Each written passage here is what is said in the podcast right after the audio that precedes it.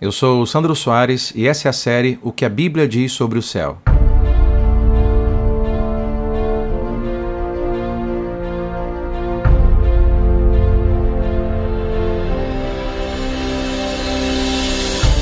Hoje, em nosso podcast da série, abordaremos o seguinte tema: Os que foram cremados estarão no reino dos céus? Uma pergunta que está entre as mais feitas entre os cristãos é se alguém ainda pode ou não ir para o céu se for cremado.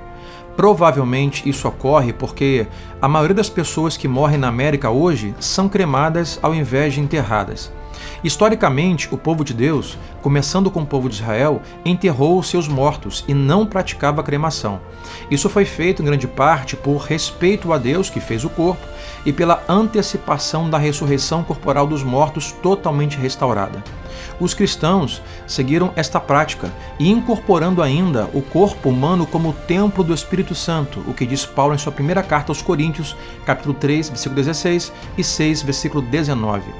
Algumas nações pagãs, ao longo da história, praticaram a cremação, o que levou à questão de saber se a cremação poderia ou não desfazer o plano de Deus para a ressurreição corporal, negando assim a uma pessoa cremada a vida eterna no novo céu e na nova terra de Deus. Bom, se alguém pertence a Cristo e for cremado, esse ato não irá desfazer a sua ressurreição pelos seis seguintes motivos. Primeiro, Algumas pessoas que experimentaram o equivalente à cremação foram vítimas.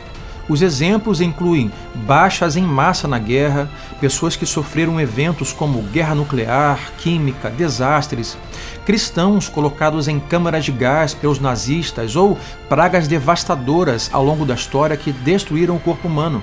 E punir quem é vítima seria injusto. Segundo, Alguns lugares são tão escassos de terra que gerações de sepultamento seriam insustentáveis por razões práticas. Um exemplo é o próprio Japão. Terceiro, algumas pessoas que foram cremadas não fizeram a escolha, já que alguém fez por elas depois que morreram. E considerar alguém responsável por uma decisão que não tomou também seria injusto. Quarto, a Bíblia nunca afirma que a cremação é um pecado, como acontece com outros pecados, por exemplo, assassinato, roubo, mentira, o que a torna incapaz de simplesmente ser declarada como pecado por Deus. Alguns tentam argumentar que, visto que alguns pagãos na Bíblia cremavam pessoas, isso é pecado. Você pode ver isso em 1 Samuel, em Amós, mas, mesmo que seja um pecado, Jesus morreu por todos os pecados e a cremação, então, também é coberta por Cristo. Quinto, eventualmente, até mesmo um corpo enterrado se decompõe ao estado que é equivalente a uma cremação. Leia Eclesiastes 12, versículo 7. Portanto, a cremação simplesmente acelera um processo inevitável. E sexto, às vezes a cremação é uma honra tremenda, como é o caso dos mártires cristãos que foram queimados na fogueira.